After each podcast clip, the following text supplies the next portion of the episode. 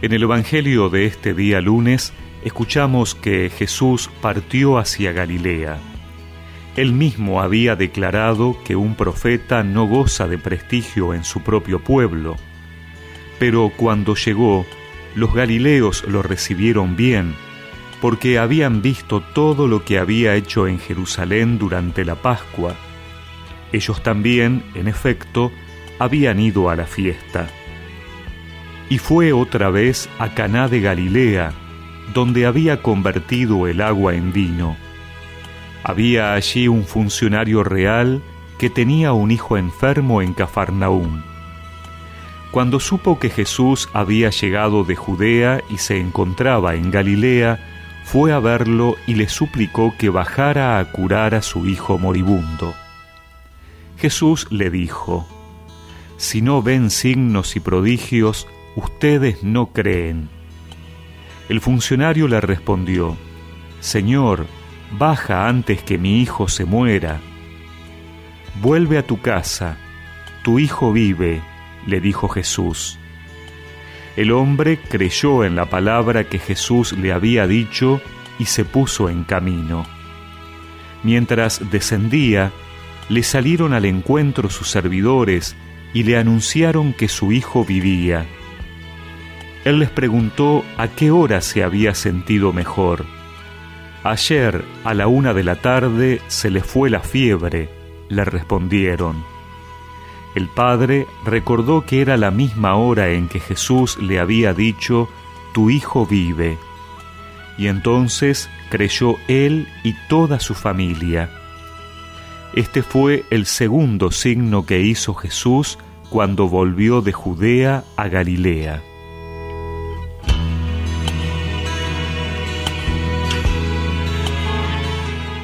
Los milagros de Jesús son demostraciones grandes y vigorosas, que en modo alguno pueden pasar inadvertidas y que provocan la adhesión de mucha gente a Jesús.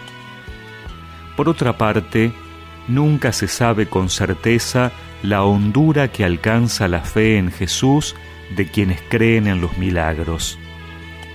Son precisamente estos signos los que ponen al hombre delante de su decisión de fe en la que no se trata de creer o no creer en los milagros, sino de creer o no en Jesús. En cuanto señales, los milagros constituyen unas indicaciones, pero justamente como tales conservan una categoría subordinada. La fe recta puede darse muy bien sin ellos. Quien desea asistir como testigo presencial y directo a un milagro está fallando justa y precisamente en la significación de la señal, en su carácter de referencia indicativa. Si no ven signos y prodigios, ustedes no creen, les reprocha Jesús. De ese modo, las señales contienen un tropiezo en el doble sentido de la palabra como impulso y estímulo para creer en Jesús o como tropezón que lleva a escandalizarse de Jesús y que conduce a la incredulidad. La dirección que cada cual toma es asunto exclusivo de su libertad y por ende de su fe. ¿Quién es ese que camina sobre el agua? ¿Quién es ese que a los sordos hace oír?